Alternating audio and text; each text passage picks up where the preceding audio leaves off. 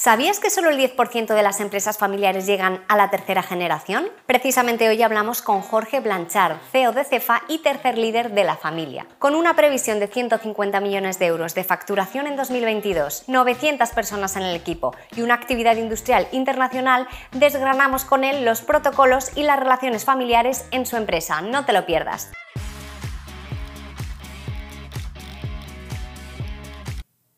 Buenos días y bienvenidos a un nuevo podcast de Nodriza Tech. Hoy vamos a hablar de empresa familiar y para ello contamos con la presencia de Jorge Blanchard, CEO de Cefa. ¿Qué tal? Buenos días. Hola, ¿qué tal? Buenos días. Y nuevamente con la presencia de mi compañero Javier Martínez Amo, CEO de Oniado. Hola, Javi. Buenos días, como siempre.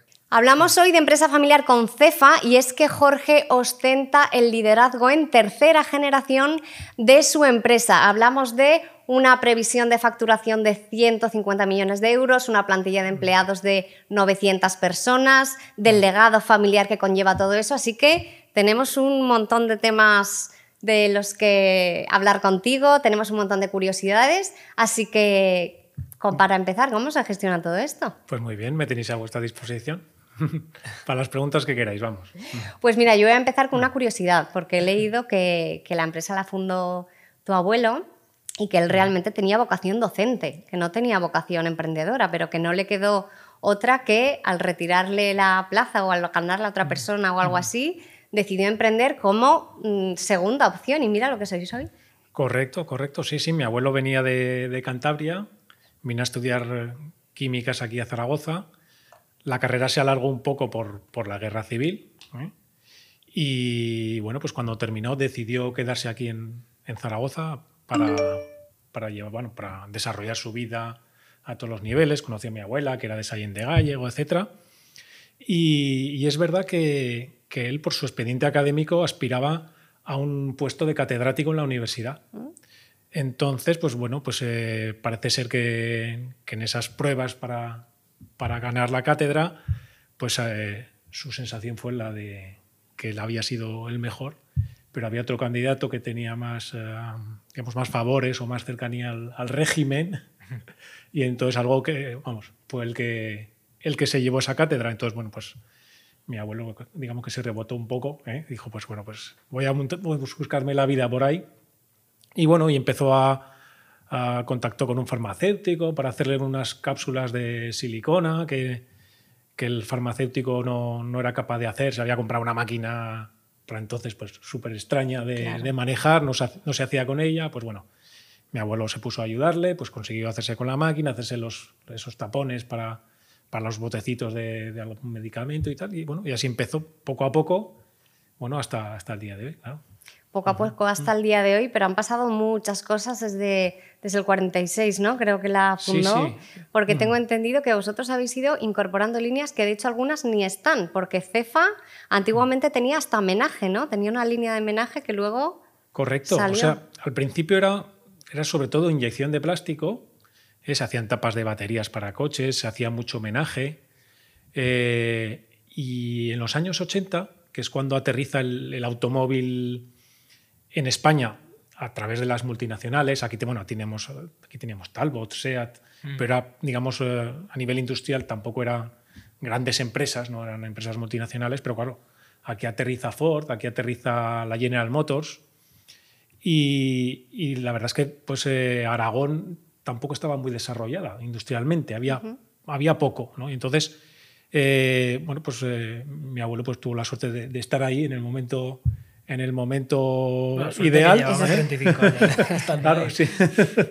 Exacto, y entonces, pues bueno, pues fue un boom, ¿no? El, crecer a través de, este sector del, automóvil. Entonces, claro, las líneas de menaje pues, quedaron un poco. lógicamente, eso ya no aportaba tanto valor.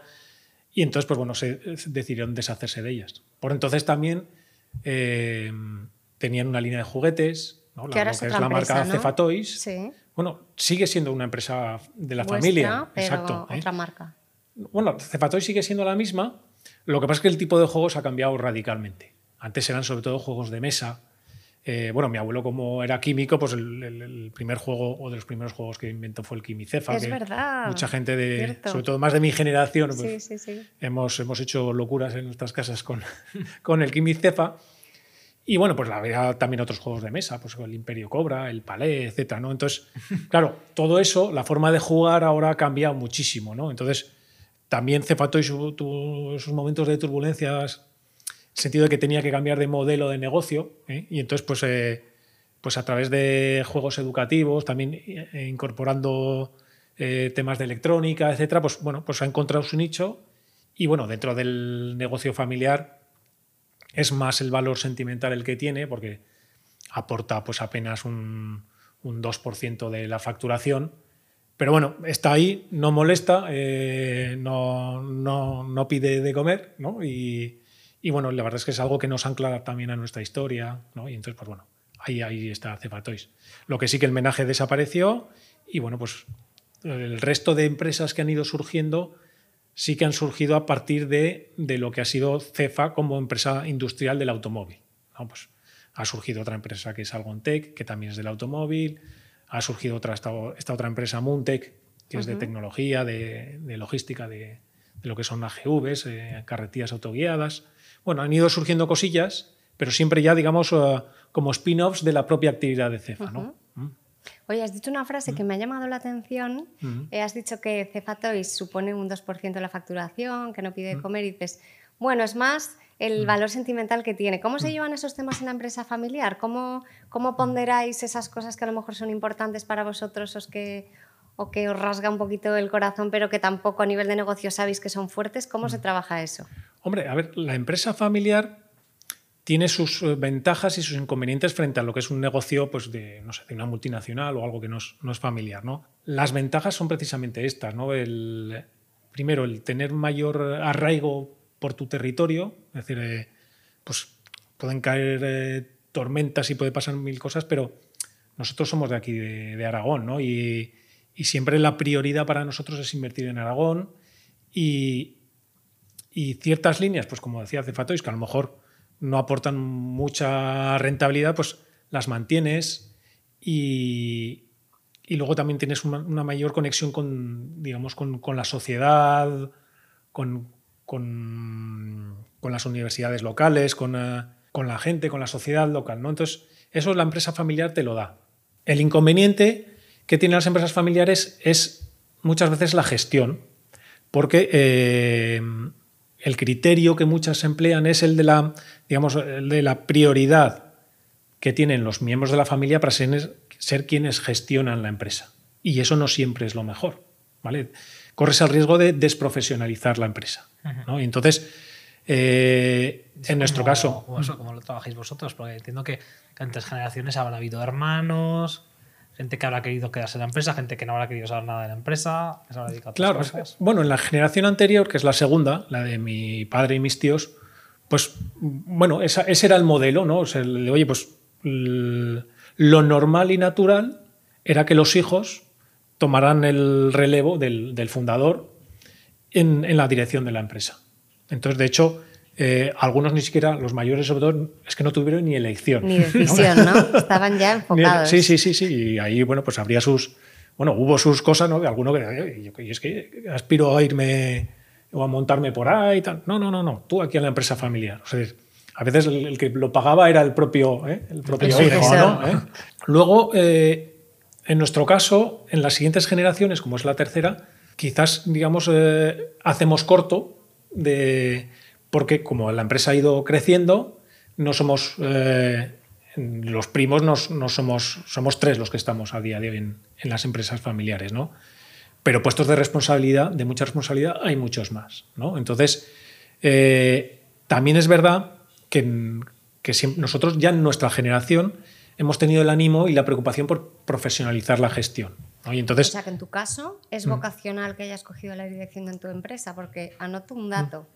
Solo el 10% de mm. las empresas familiares llega a la tercera generación y un 3 a la cuarta. Aunque no Joder, mal me lo nada, pero ¿qué planes tienes? ¿Qué estás haciendo? Para que llegue la cuarta. insisto, era, era vocacional y tú ahora tienes un, un Sí, sentimiento bueno. real de, de compromiso o es más, también te ha tocado coger el rumbo porque estaba ya dibujado? Bueno, eh, yo en mi caso no ha sido vocacional en el sentido de que yo ya inicié mi carrera profesional fuera del ámbito de la empresa familiar. Ujú. Es decir, no tenía en ese sentido ninguna expectativa concreta de terminar aquí o no. O sea, bueno, pues, eh, pues me dejé llevar un poco por lo que por donde me guiaba el camino después de acabar la carrera. Pues estudié en Barcelona, luego estuve trabajando aquí en Zaragoza, en Madrid. y ¿Qué tal. estudias de Jorge?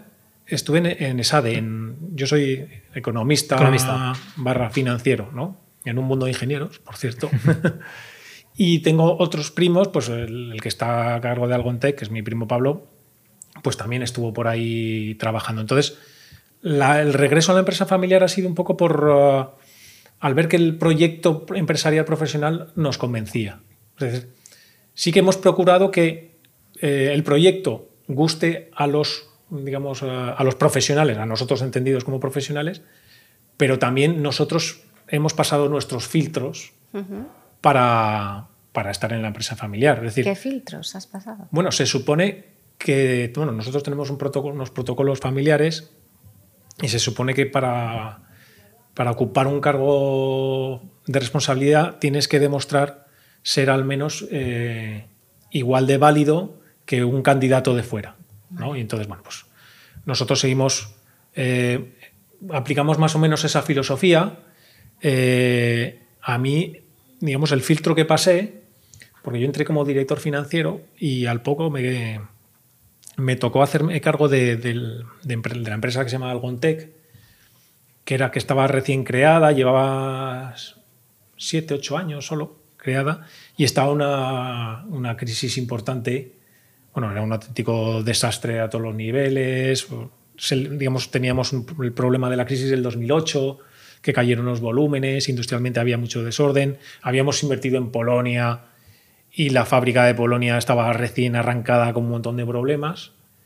Y, y un poco, el- digamos, la forma de ponerme a prueba de la familia es, Jorge, venga, pues vete tú ahí a. Algontec, ¿no? Entonces, bueno, yo que venía eh, con mi, digamos, con mis estudios de financiero, pues imagínate plan- paseando por una planta industrial sin saber por dónde me daba el aire, ¿no? Y entonces, pues bueno, más o menos me, me fui haciendo al, al- a ese tipo de ocupaciones, a ese tipo de, de empresa, eh, pateando mucho a la planta, dejándome ayudar por la gente de, de- de- de la planta, de los, los encargados, los operarios, bajando mucho al terreno, bajando muchísimo al terreno, y bueno, y al final lo conseguimos remontar. ¿eh? Tuvimos eh, tres o cuatro años muy difíciles, pero vamos, ahora es una empresa que va, que va bien. Entonces, bueno, pues cuando yo ya estaba ya, digamos, acomodado, entre comillas, otra vez, eh, disfrutando del, del crecimiento de Algontec, de,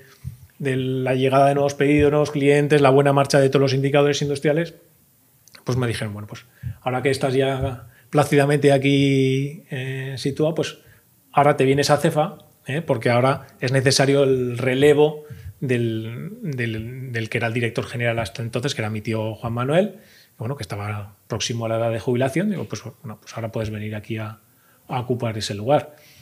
Igual que fui yo, había otras alternativas encima de la mesa, ¿no? Y entonces, pues bueno, pues el hecho de haber podido demostrar yo mi, bueno, mi capacidad, digamos, en la gestión de, de una fábrica o una planta, una empresa industrial, pues, bueno, dijeron, bueno, pues, pues eh, si eres capaz de resolver esta situación crítica, pues bueno, en Cefa pues puedes venir también.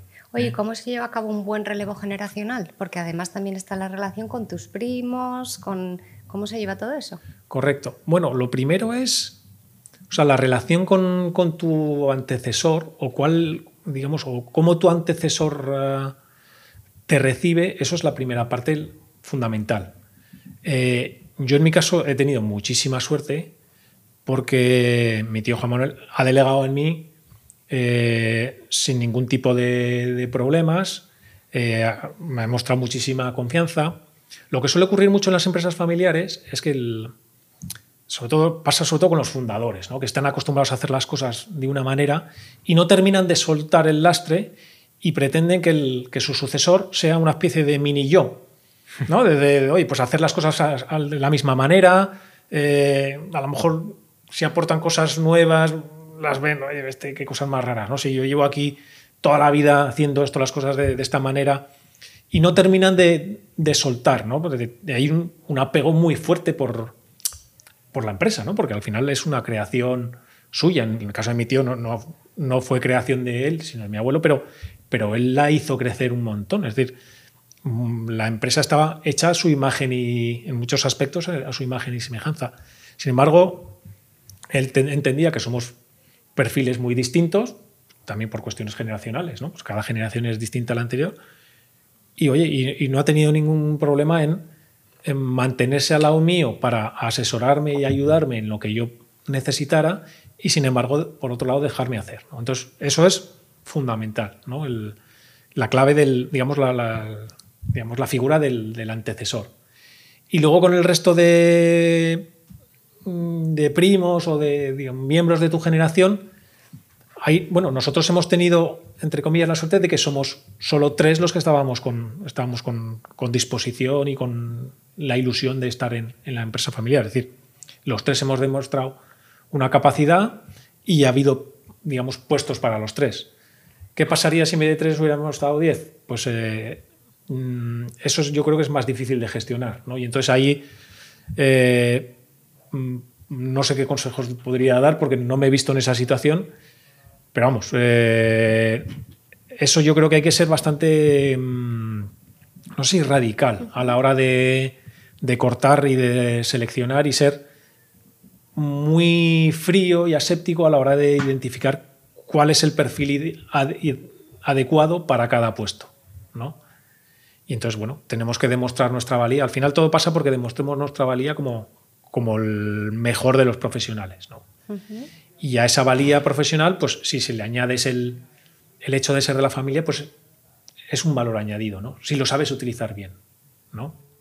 Y si no se sabe utilizar bien, ¿cuáles son? Cuéntanos alguna situación más complicada que te haya tocado gestionar o, o alguna mm. situación que, que, veas que no has hecho del todo bien porque eh, te mm. has dejado llevar mucho por la emoción. O sea, algún aprendizaje que algún empresario, mm. por ejemplo, de, de, los que están en AEFA, en la Asociación de Empresas Familiar Aragonesa, que ahora va a haber bastantes relevos generacionales a lo largo de, de los próximos años, décadas, un consejo que tú dieras a partir de una experiencia mejorable que hayas tenido.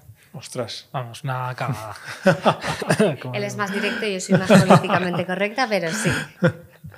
Hombre, a ver, yo cagadas muchas en sobre todo en la fase de primera de, de Algontech, por no por ser inexperto, por por, um, por querer abarcar demasiadas cosas.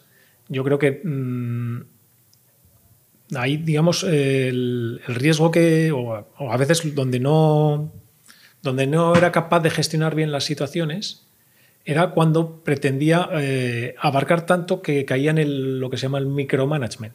Es decir, de querer estar metido en demasiadas cosas y perder la perspectiva del negocio en su, en su conjunto. Entonces, eso nos pasa mucho cuando, cuando empezamos un poco por abajo. ¿no? Pues eh, vas entendiendo cosas, eh, funciones a segundos o terceros niveles y luego, si tienes que ir creciendo en responsabilidad, pues muchas veces eh, como que te apegas a ese espacio de confort que has creado ahí abajo y no dejas y eres incapaz de elevarte y ver las cosas con perspectiva. ¿no? Entonces, eso nos pasa, bueno, nos pasa a las empresas familiares, también supongo que les pasa a los profesionales sí, que no son de empresas familiares, común, sí. eh, cuando promocionan. Entonces, lo que pasa es que cuando eres eh, empresa familiar, como que los problemas te los llevas aún más a casa. Uh -huh. ¿no? Y entonces, a veces eh, acabas pecando más por la cantidad de trabajo que por la calidad del trabajo. ¿no? Y a veces, o sea, eh, yo había momentos que me sentía el tío más improductivo del mundo. Digo, joder, pero si está trabajando desde las 8 de la mañana o desde las 7 hasta la hora de cenar y llego a casa con la sensación de que no he hecho nada. ¿no? Entonces, uh -huh. eso me, bueno, me, pasaba cantidad de veces también porque no entendía el negocio. ¿no?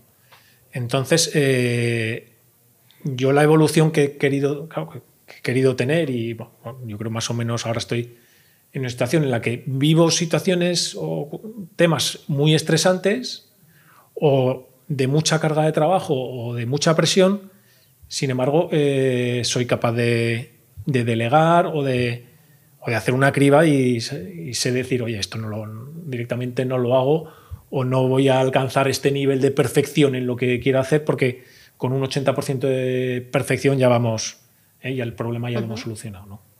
Entonces yo creo que es, sobre todo es el principal aprendizaje que pasé al principio fue ese. ¿Y por qué te gustaría que se te recordase en esa etapa familiar? Cuando acabe tu, tu etapa de CEO de, de, CEFA, ¿qué te gustaría que dijeran las siguientes generaciones? Ostras, la etapa de Jorge se mm. caracterizó por esto.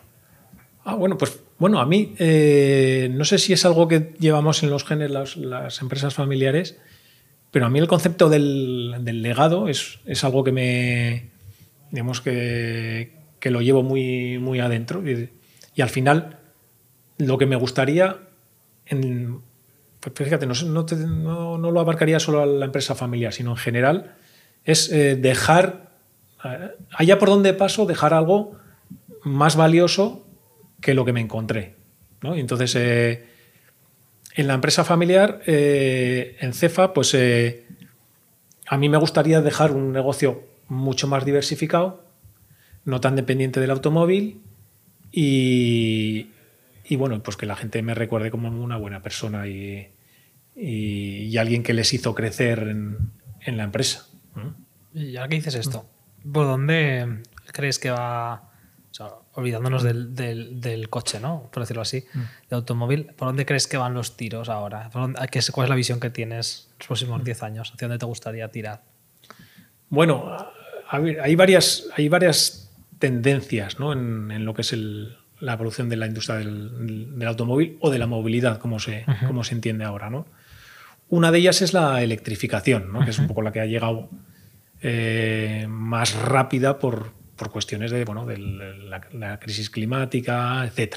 ¿no? Y entonces, bueno, eh, hay, hay varias tecnologías, digamos, que están ahí en liza.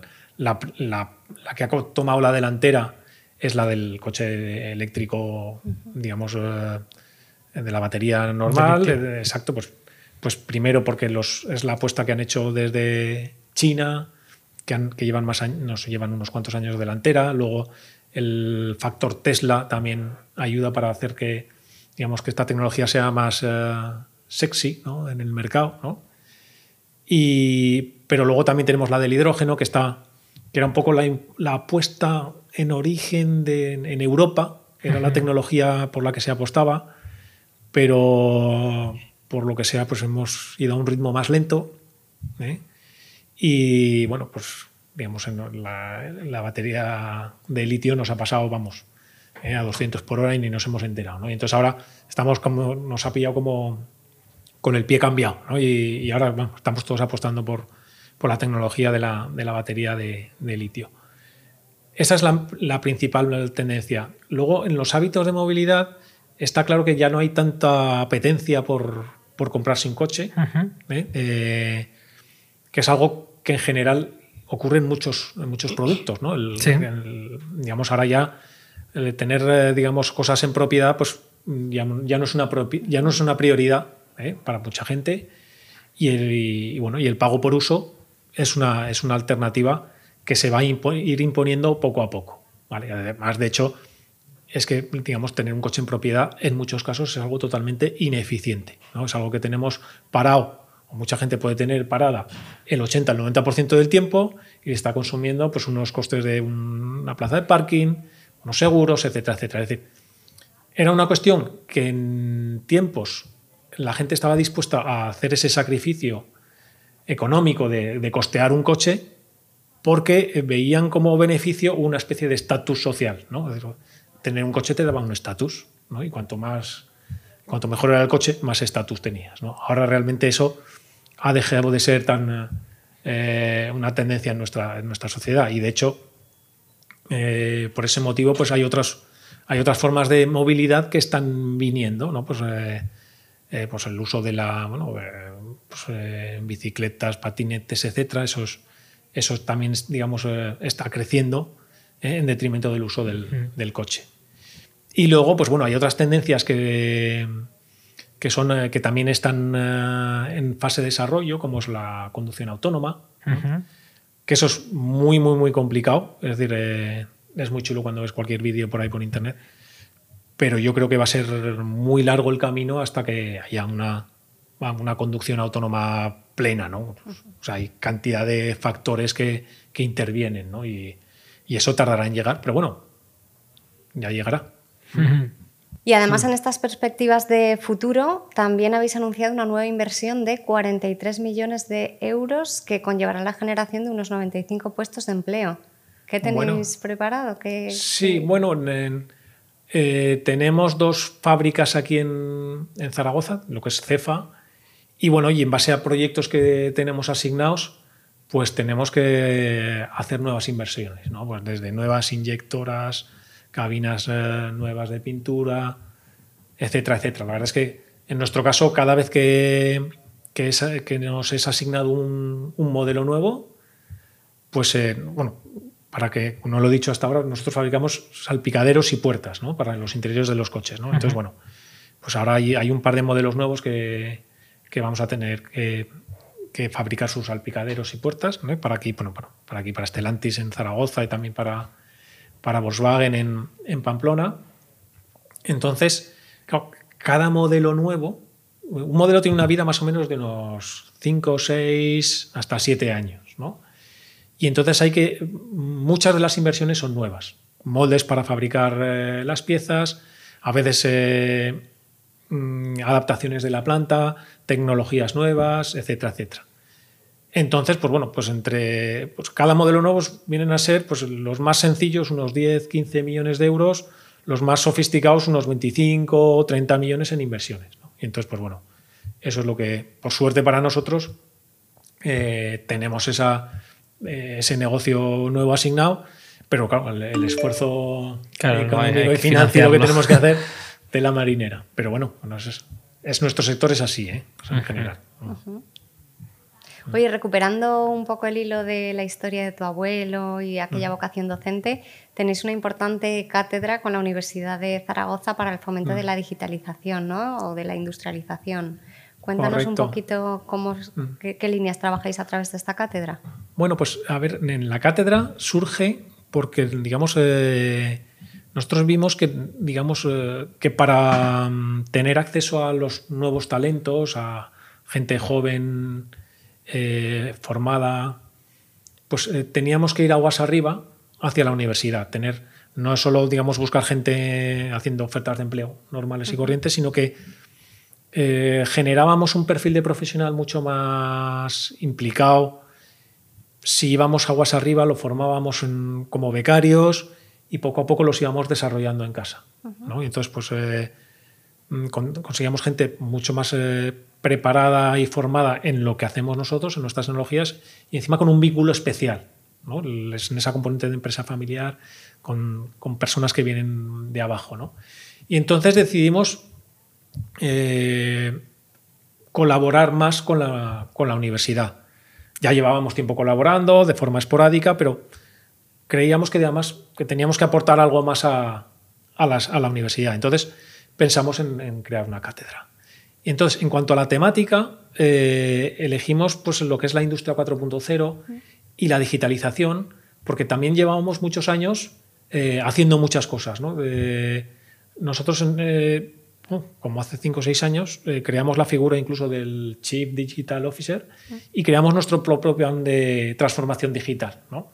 Veníamos, mm, íbamos llamando a a empresas de distintas tecnologías para que nos ayudaran en el proceso de digitalización, pero vimos que el enfoque de, la, digamos, digitalizar una empresa eh, desde el mm, poniendo en origen lo que es las tecnologías disponibles era un error. Es decir, traíamos a un tío de una tecnología, pues de, de visión artificial, de cualquier cosa, y entonces, venga, teníamos que empezar a pensar en, en dónde lo podíamos aplicar. ¿no? Entonces, eso mm, veíamos que era un poco caótico, anárquico a la hora de hacer un plan de transformación digital serio. Entonces lo que hicimos fue con el director de calidad, que se sabe perfectamente nuestros procesos de gestión, cogimos al, al Chief Digital Officer, que es alguien pues, también experto en tecnología, en informática y tal, en sistemas, dijimos, pues vamos a repasar todo, todo nuestro manual de procesos para identificar todas aquellas actividades que son susceptibles de digitalizar, de manera que no se obtenga un retorno. ¿vale? Tú al final en un proceso de gestión tienes una serie de entradas, unos inputs, tomas información, la procesas y luego la, la sueltas, básicamente. ¿no? Entonces, pues bueno, oye, pues ¿cómo podemos eh, en los procesos logísticos, oye, en la toma de, de la toma de datos de tal? Joder, pues si veo que aquí tengo un tío metiendo, picando datos en una Excel, ostras, no puede ser. Venga, a ver, alguna herramienta para automatizar esa toma de datos. Luego a la hora de elaborar informes, etcétera, etcétera. Entonces, hicimos un mapeo que salía un plan tan grande que dijimos, ostras. Y entonces, bueno, esto es inabarcable ¿eh? en, un año. Y entonces, bueno, lo, hicimos un, priorizamos las acciones en base al retorno de la inversión. Pues, había algunas que nos generaban ahorros directos, otros más indirectos. Y entonces empezamos a trabajar conforme a un plan.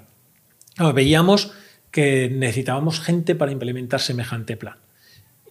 Y, entonces dijimos, joder, pues juntamos esto con lo de la cátedra, vamos a traer becarios y empezamos a hacer cosas. Y entonces hemos traído a mucha gente que es eh, sobre todo mm, focalizados en lo que se llama la industria 4.0, que es la toma de datos de los procesos productivos. Eh, eh, es muy curioso porque en, la industria, ahora pues, tú hablas con cualquier fábrica y dices, oye, el Big Data, ¿tomáis datos? Sí, sí, sí, sí. mira, tengo unas bases de datos ahí enormes, tomo datos de aquí y tal.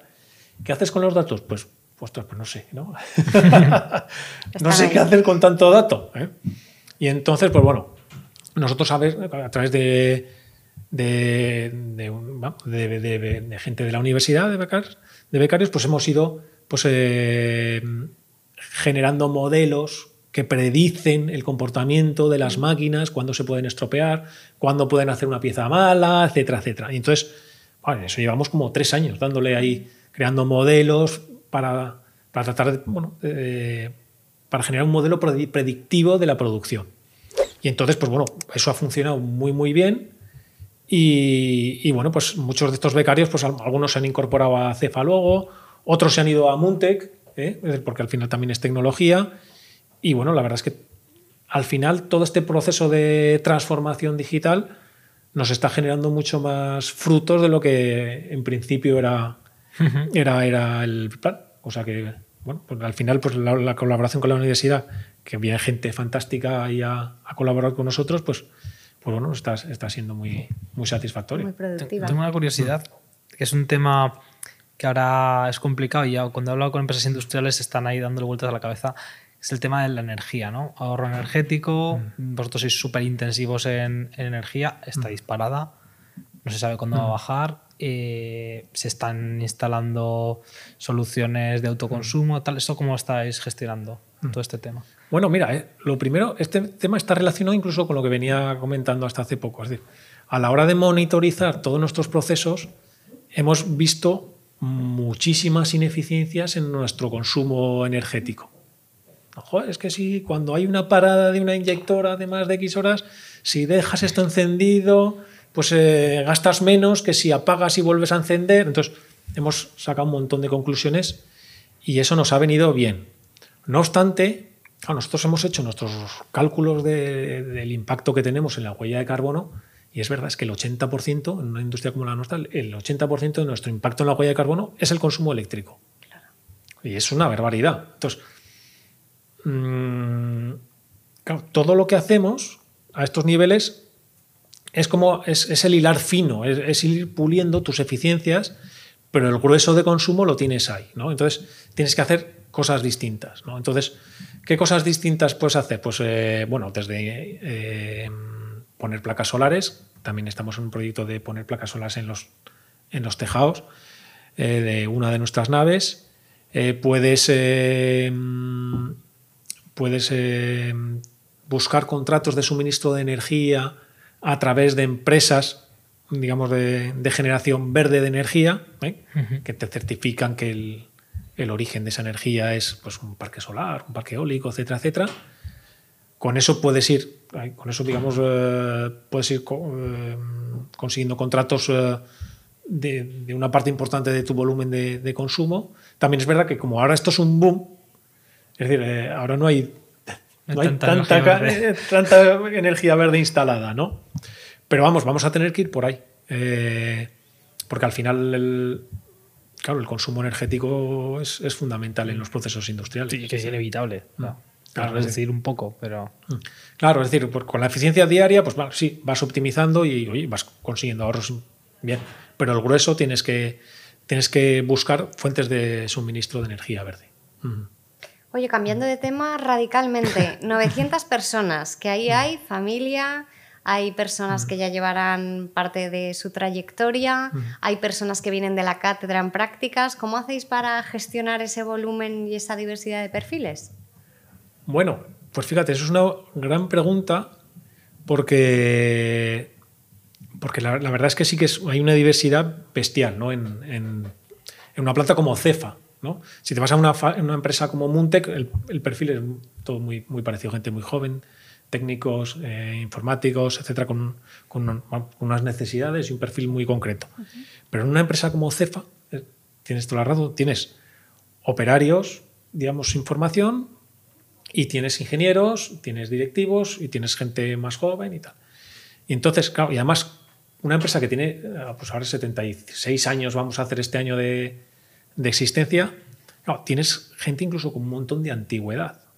Entonces yo recuerdo de incluso de, de, de crío, cuando escuchaba a mi padre en casa, claro, en la época de los 80, de los 90, eh, España o la sociedad era no era tan uniforme como ahora. Existía mucho más el concepto ese de lucha de clases, ¿no? de, de los, eh, los comités de empresa.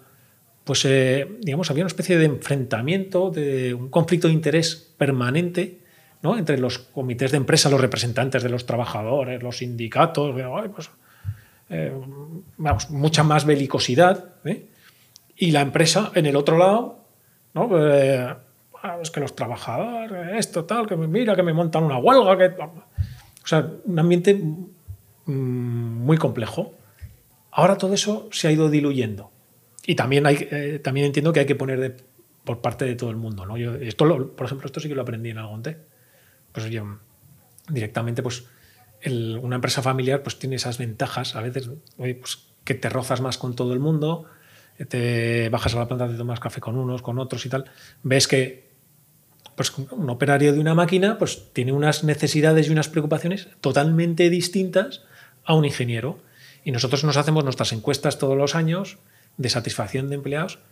Ostras, y ves cosas que son casi hasta contradictorias. Y entonces hay cosas que, mm, por ejemplo, el tema del teletrabajo. Ahora todo el mundo habla de teletrabajo.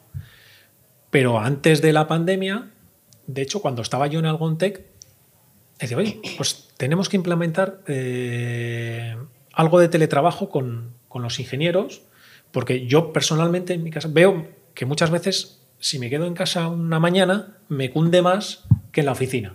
Porque en la oficina te interrumpen, te- hay mucho más lío y tal.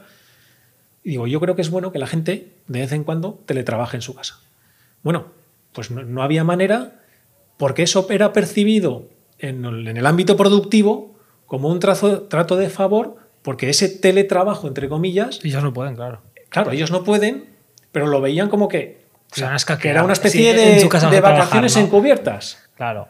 ¿No? Y entonces existía esa cultura. Es que es normal si vas. Es decir, si tú te pegas ocho horas en la línea, tú separas perfectamente el trabajo de, de- de la vida personal. Si tú te has creado, eh, criado profesionalmente en un entorno de oficina, como nos ha pasado a nosotros, por ejemplo, ¿no? Nosotros estamos acostumbrados a llevarnos el portátil a casa, a currar desde casa, a hacer cosas al fin de semana.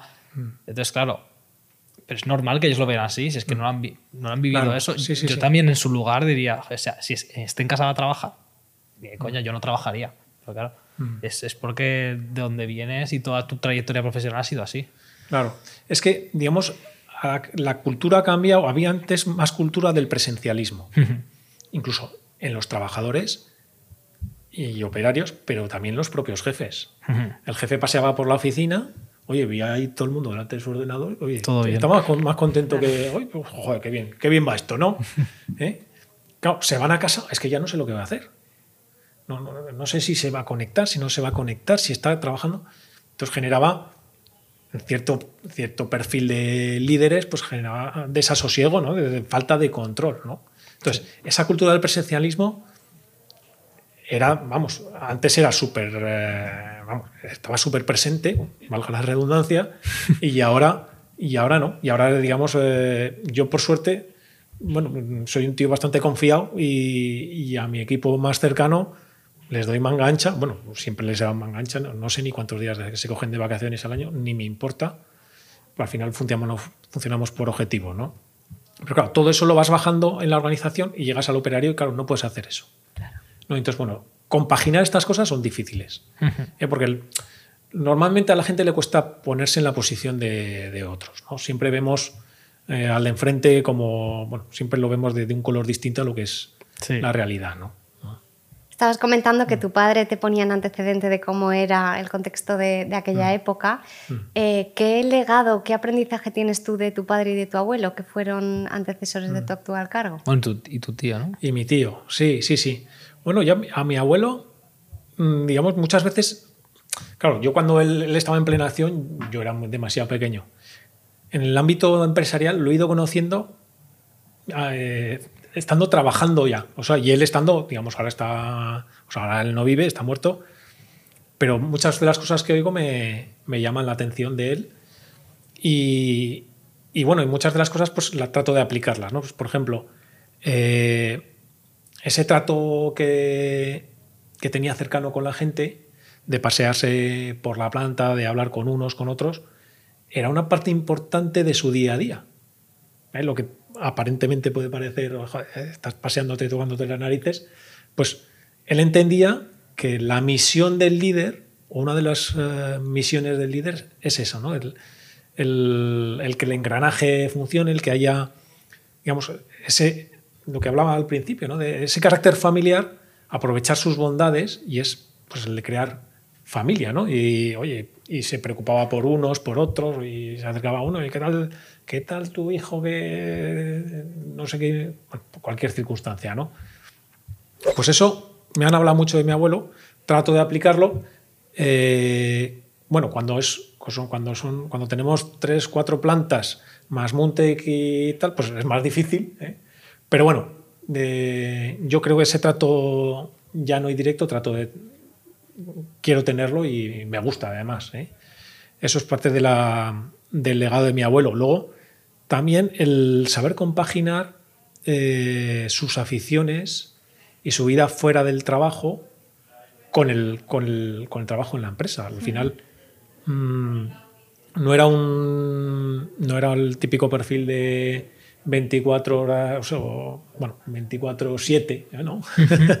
sino que bueno pues es- era muy aficionado a la montaña se iba temporadas a la montaña a hacer sus expediciones y sus cosas yo creo que es muy muy muy sano el desconectar la cabeza de vez en cuando ¿eh? no ser un empecinado del, del día a día sino que bueno lo que decía antes calidad en vez de cantidad y eso a mí también me. Bueno, la- también tengo mi- mis, mis aficiones por el deporte, por la montaña también, etc.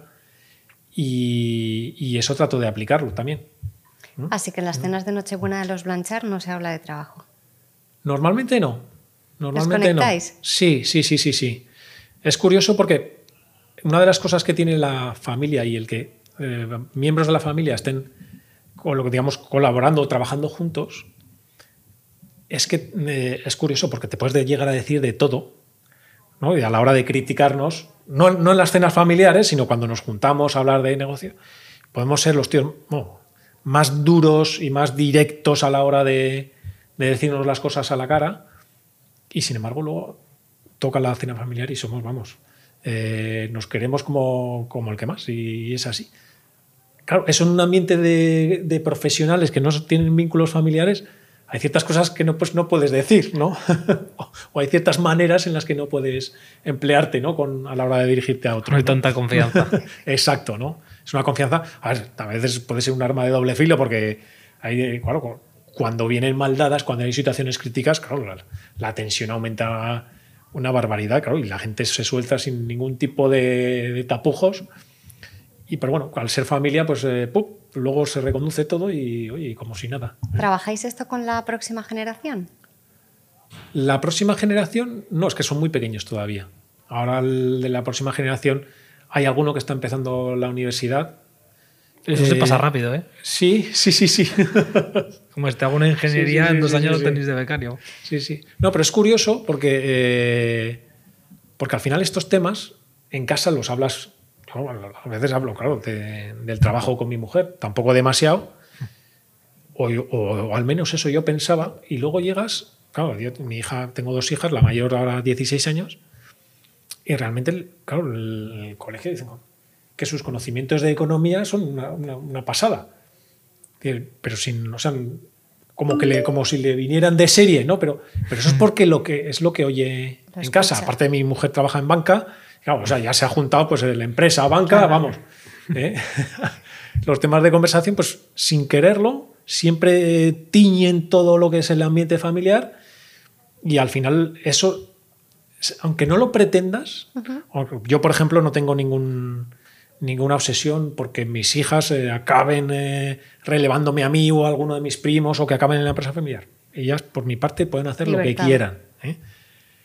Pero en el fondo, sí, sin quererlo, les vas metiendo el, el gen y a lo mejor estoy convencido que a lo mejor puede que no acaben en la empresa familiar, pero que un, un perfil emprendedor perfectamente podrían tener. ¿no? Oye, una pregunta, esta Mm. es difícil, ¿eh?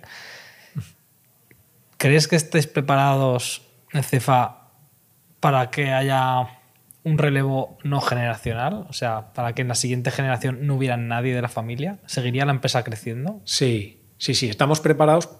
Primero porque ahora de los eh, puestos directivos estamos, eh, pues, pues bueno, entre los comités de dirección de, todas las empresas, pues habrá 15, 20 personas, pero al final somos tres, ¿no? Y hay alguna empresa como es Muntec que nos, no la lleva alguien de la familia. Y, la, y además la gente de los, los- los profesionales externos mm, son gente que tiene muchísima responsabilidad y en los que delegamos totalmente. O sea, vamos, yo ahora mismo me podría ir tranquilamente dos meses de vacaciones que estaría con toda la confianza del mundo en, en que la gente que está eh, lo va a hacer fenomenal. O sea, yo creo que en ese sentido sí que estamos preparados. O sea, ya les puedes dar libertad a tus hijos, no como tu abuelo. claro, es que es- eso era otra cultura, ¿no? Y aunque sean muy jóvenes, ¿tenéis en el roadmap algún plan de sucesión? Porque sé que desde AEFA sí que tenéis la parte de forum, ¿no? Con las generaciones próximas. ¿Eso lo lleváis a nivel asociativo o dentro de cada empresa también tenéis algún tipo de acción o de, o de programa dentro de ese protocolo? Bueno, en nuestra familia no hay un plan de sucesión porque para empezar no hay no es ningún objetivo que la gen- que los miembros de la familia acaben ocupando los puestos de, de responsabilidad. Entonces no hay que Cuando no venga esa formarlos. situación ya la abordaréis, Cuando ¿no? venga esa situación, exacto. Si, si en un momento dado alguien de la siguiente generación levanta la mano y, y después de haber tenido su carrera profesional fuera de la empresa y pueda demostrar una valía profesional suficiente, pues entonces a lo mejor hay que prepararlo. Pero mientras tanto no es necesario. ¿no? Eh, lo que sí que tenemos son planes sucesorios dentro de los propios comités de dirección. No, eso sí. Eso sí que vamos trabajando con las siguientes generaciones de profesionales de la casa para que en su día puedan, O sea, puedan, eh, dar el paso. ¿La mayoría o todos vuestros directivos vienen de la casa? ¿O hacéis algún fichaje de vez en cuando? Eh, mm, mitad y mitad. Tenemos gente. A ver, te diría que de mi comité de dirección, pues eh, tres, tres llevan toda la vida y hay alguno que lleva 10 años, o sea, el más nuevo llevará 10 años o algo así. Pero no, no ha entrado directamente a directivo. No, no, no. Siempre no. un poquito por debajo para. Sí, sí, efectivamente. Vale. Pues vamos a ir acabando. ¿Tienes alguna pregunta en el tintero? Mm, preguntaría mil cosas, pero es que si no, no. nos vamos- Bueno, vamos a preguntar la típica. Eh, ¿Algún contenido, libro, mm, podcast, lo que sea, eh, que nos quieras recomendar ah, para que los empresarios, emprendedores y demás que están escuchando esto, ya, no sé, a lo mejor este libro me lo leí hace 20 años, me encantó, o lo que sea? Bueno, yo, a ver, como, como directivo, como, como líder de, de un grupo, pienso que, digamos, que las humanidades son una formación esencial. Fíjate que, que la gente que ahora que hace ADE, DADE, etcétera, etcétera, combinan con temas de, a lo mejor, de tecnología y tal, pero nadie, nadie trata temas de, humanidades. Entonces, a mí me ha servido muchísimo. pues, me han marcado libros como el de Sapiens, eh, me han marcado libros como... Mm, bueno, fíjate, como el de 1984 de Orwell. El otro día hablamos de él, sí. Ostras, que me parece una pasada para entender la sociedad o, o, una de las visiones de cómo tiene que ser la sociedad. Eh, luego, bueno, además me, leí, a continuación de ese, me leí la de Un Mundo Feliz de Huxley. Y bueno, pues son dos formas totalmente distintas, pero bueno. Dos distopías. Exacto, y bueno, y eso para mí me. Vamos, me, digamos, tienes que tener un contexto muy amplio cuando, eres, cuando estás al frente de una empresa. Luego, eh, sigo mm, temas de, de, digamos, para el día a día, de podcast y tal eh, por ejemplo, yo leo muchos temas de, relacionados con el estoicismo, un poco para llevar ah, el día a día. Eh, de hecho, bueno, sigo algún friki como el de fitness, revolucionario. Sí, por temas de salud, de deporte, de estoicismo, pues la verdad es que eh, me encanta. Y la última recomendación que, que os haría, que es un vídeo que, leí, que vi hace poco en YouTube, de un millonario americano que se llama Ray Dalio, que habla del cambio en el orden mundial y te permite entender eh, a nivel super macro qué es lo que está pasando en el mundo. ¿no? Todo, eh, entiendes un poco cuáles son, eh, cómo crecen los imperios y cómo son y cuáles son los síntomas de los ocasos de los imperios. Cuando un imperio o una cultura sustituye a otra y en el fondo, bueno, pues ves perfectamente que lo que está pasando hoy en día es simplemente un cambio en el orden mundial donde, eh, digamos, las potencias occidentales que emergieron, tras la Segunda Guerra Mundial, llámese Estados Unidos, Europa, etcétera, estamos en un cierto caso frente a una nueva civilización o una nueva potencia que es, que es la asiática, la China.